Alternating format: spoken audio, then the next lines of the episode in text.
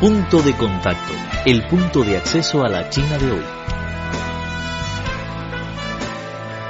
Punto de contacto, el punto de acceso a la China de hoy.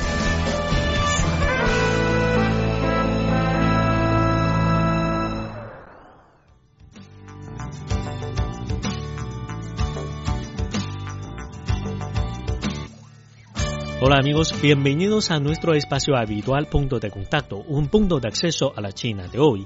En las emisiones anteriores hemos escuchado una entrevista exclusiva con Manuel Sornosa, un arquitecto de España que es muy joven pero ya tiene tres obras aquí en China. En las emisiones anteriores hemos escuchado su carrera profesional así como sus ideas sobre el urbanismo, el diseño arquitectónico y también sobre el diseño de espacio interior.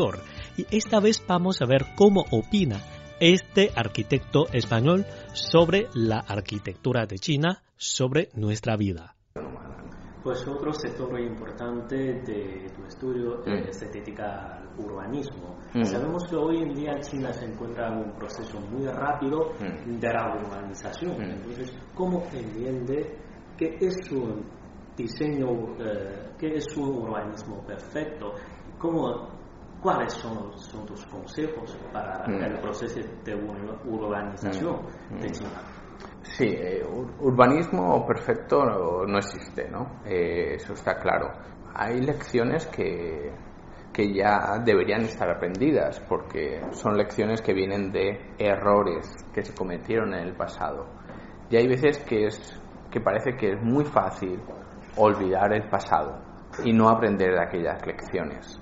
Ejemplos muy, muy claros se pueden observar en muchísimas ciudades en este país en donde se pueden observar barrios que pueden contener a medio millón de personas, en donde no tienen prácticamente ninguna infraestructura.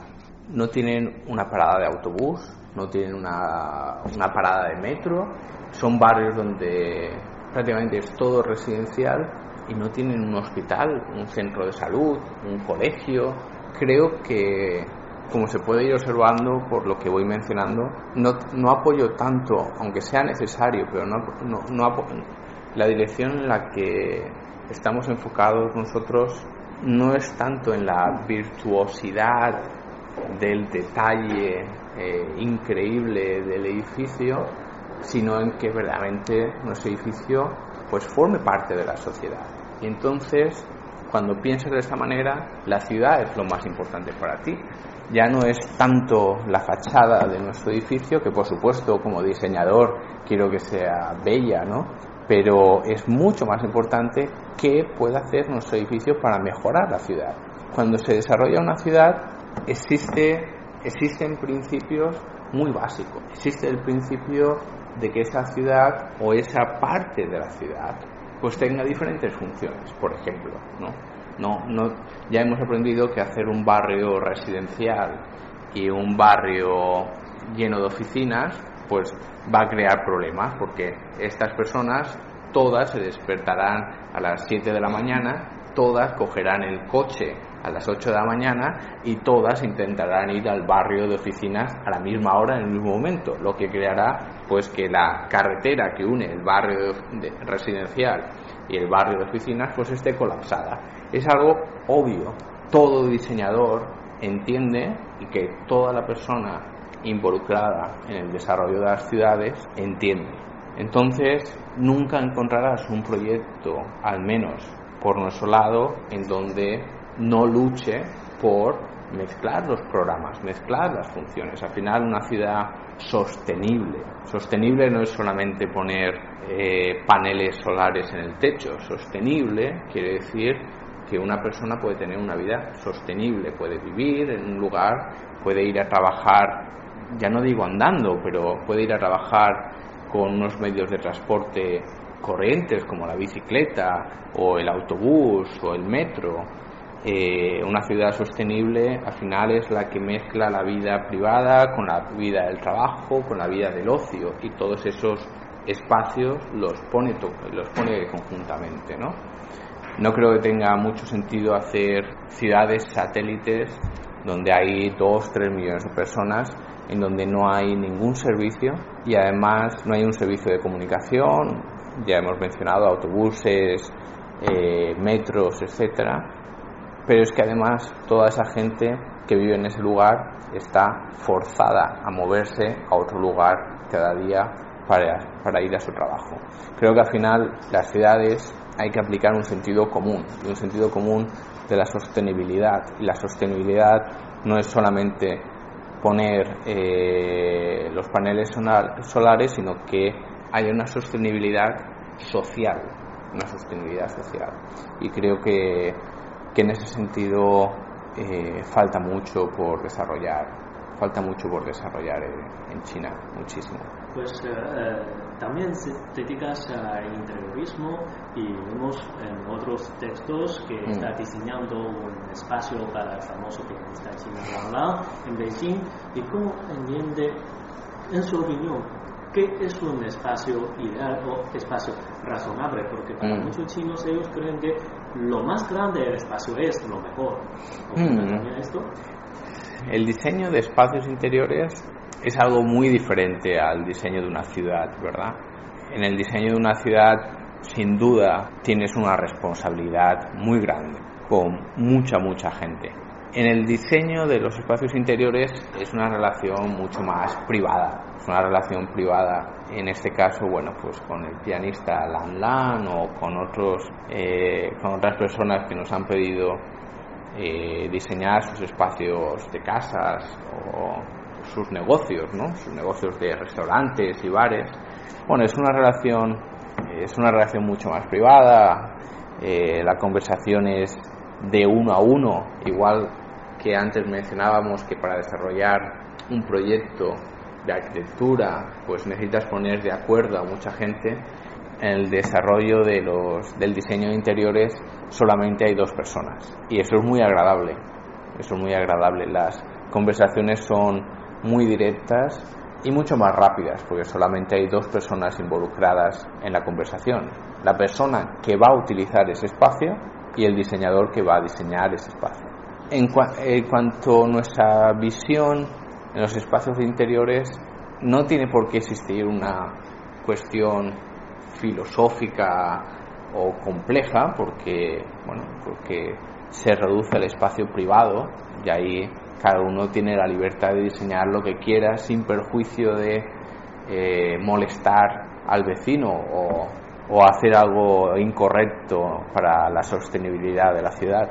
En el diseño de interiores, nuestra visión siempre el uso reducido de, los elementos, que puede ser la división de los espacios o la selección de, del mobiliario, Siempre intentamos reducir la selección de elementos, seguramente porque si hablamos de un espacio, bueno, ya sea residencial, pero incluso un espacio de ocio, como puede ser un restaurante, la persona que va a utilizar ese espacio viene, viene de la ciudad, donde hay un ruido, coches, motos, eh, muchos edificios, ¿no? Es, es como un lugar muy, muy complejo y entonces a nosotros nos gusta pensar que esa persona cuando llega a un espacio interior diseñado por nosotros, pues encuentra un espacio entendible, un espacio reducido al mínimo de elementos, reducido al mobiliario que es necesario,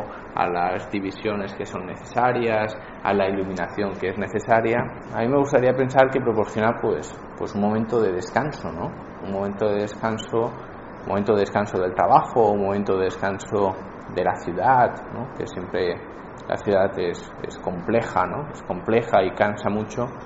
Y nos gusta pensar que, bueno, pues en este caso Lan Lan cuando llegue a su casa o los clientes que lleguen al restaurante que, que diseñamos, pues se encuentren con un espacio de calma, con un espacio de calma, un espacio atractivo en el sentido de que se puedan sentir cómodos y puedan realizar sobre todo diferentes actividades, ya sea pues el reunirse con un amigo y charlar, ya sea trabajar, ¿no? Yo, yo lo resumiría, bueno, en un espacio de calma, con el mínimo de materiales y un espacio en donde la carga, la carga de elementos no sea mayor que no perturbe la, estancia en ese, en ese lugar.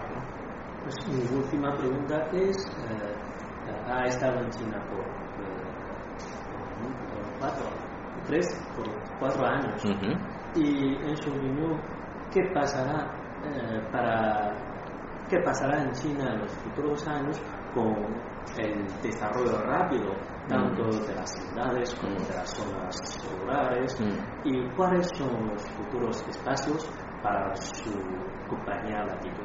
Es, es muy interesante China ah, porque al ser tan tan grandes puedes observar ciudades que ya están en un momento de desarrollo maduro o, medio maduro y ver otras ciudades en donde acaban de empezar a construir.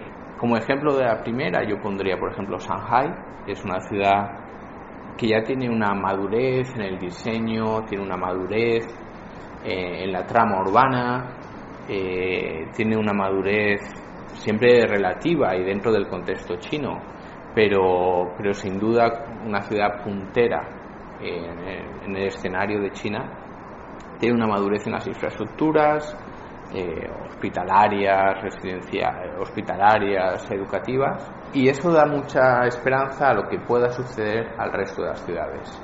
No, de ninguna manera estoy indicando que todas las ciudades se tienen que convertir en Shanghai, ni mucha, ni mucho menos, pero estoy indicando que estas ciudades que ahora se empiezan a desarrollar, se empiezan a desarrollar con un sistema que no es sostenible a nivel social, muy, muy, muy, muy claro que no son sostenibles, que todos esos barrios enormes, enormes, enormes, con solamente uso residencial, no pueden pervivir en el tiempo, porque principalmente todas las arterias de comunicación, todas las carreteras están colapsadas. Pero sí que es cierto que esas ciudades ahora están viviendo una primera ola de urbanización. Igual que Shanghai seguramente está viviendo una segunda o una tercera ola de urbanización, esas, primeras, esas ciudades están viviendo una primera ola de urbanización que quiere decir construyamos todo esto para dar cobijo principalmente a toda esa gente que está viniendo del campo hacia las ciudades, un fenómeno nunca antes visto en la historia, ¿no? Están millones de personas llegando a las ciudades y esas ciudades, pues Xi'an o Chenzhou o Datong o todas esas ciudades están prácticamente en la primera ola constructiva que quiere decir dar cobijo a esas, a esas personas. Y estoy, estoy seguro les seguirán una segunda y una tercera ola eh, de urbanización. Y esa segunda o tercera etapa vendrá con la calidad de esos espacios que ya se han construido. Vendrán con el más detalle de esos planes urbanísticos. Hoy en día el plan urbanístico se hace con brocha gorda y se hace de un día para otro. Aquí va un barrio, medio millón de personas, aquí va otro barrio, medio millón de personas, pero pasado el tiempo se cogerá ese barrio y se dirá, bueno, en esta zona seguramente haya que hacer esto, en esta zona habrá que hacer esto, en esta zona habrá que hacer esto. Habrá, sin ninguna duda, un proceso de detalle, proceso de detalle. Y eso va a ocurrir, eso ya ha ocurrido en algunas ciudades y sin duda va a ocurrir en esas ciudades que estamos viendo pues que, viven ahora mismo un momento de explosión urbanística. Es, desde mi punto de vista, responde solamente a una primera fase constructiva. Y la segunda y la tercera, que yo espero que nosotros podamos estar involucrados, viene con la mejora, la mejora de, de esos espacios, esos espacios de ciudad, esos espacios de ciudad, la mejora, la mejora de las infraestructuras de esos espacios, sin duda. Entonces eso representa cada vez más oportunidades, no solo para ti, sino para todos los diseñadores, arquitectos del mundo. Sin ninguna duda, sin ninguna duda. Siempre, siempre recibo una misma y eh, recurrente pregunta que es ¿qué futuro crees que tienes en China? Si yo pensase la arquitectura simplemente como una cuestión decorativa, pues tal vez el futuro sería incierto, no, no, sería un futuro tan tan claro, no creo que eso sea tan necesario en toda China, pero mi visión de la arquitectura como un servicio y mejora a los lugares en donde vivimos y trabajamos me hace pensar que nuestro futuro en China acaba de empezar. O sea, es algo, eh, es el futuro de nosotros en China es todo aquel que nosotros seamos capaces de imaginar. ¿Será necesario construir un hospital en la ciudad de Xi'an en 10 años? Por supuesto que sí. ¿Será necesario construir un colegio en la ciudad de Chengdu en 15 años? Por supuesto que sí. ¿Será necesario construir unos jardines, un parque, un lago? Claro que sí. ¿Será necesario mejorar un barrio residencial? Claro que sí. Si vemos la arquitectura y el diseño referido a esa función, yo creo que, que como empresa, con esos valores, pues acabamos de empezar, ¿no? Y yo creo que, que hay mucho, mucho, mucho desarrollo, ¿no? Tanto como nuestra imaginación nos debe decir. Bien amigos, hasta aquí hemos escuchado la entrevista exclusiva con Manuel Sornosa, un famoso arquitecto de España, quien tiene su estudio Latitud aquí en China, en Beijing. Muchas gracias por sintonizarnos y les despiden de ustedes Lázaro Wanglu. Muchas gracias y hasta la próxima vez. Presentamos Punto de Contacto, el punto de acceso a la China de hoy. Cualquier duda, comentario o sugerencia, no duden en ponerse en contacto con nosotros. Nuestro correo electrónico es spa.cri.com.cn. Los esperamos en nuestro próximo encuentro.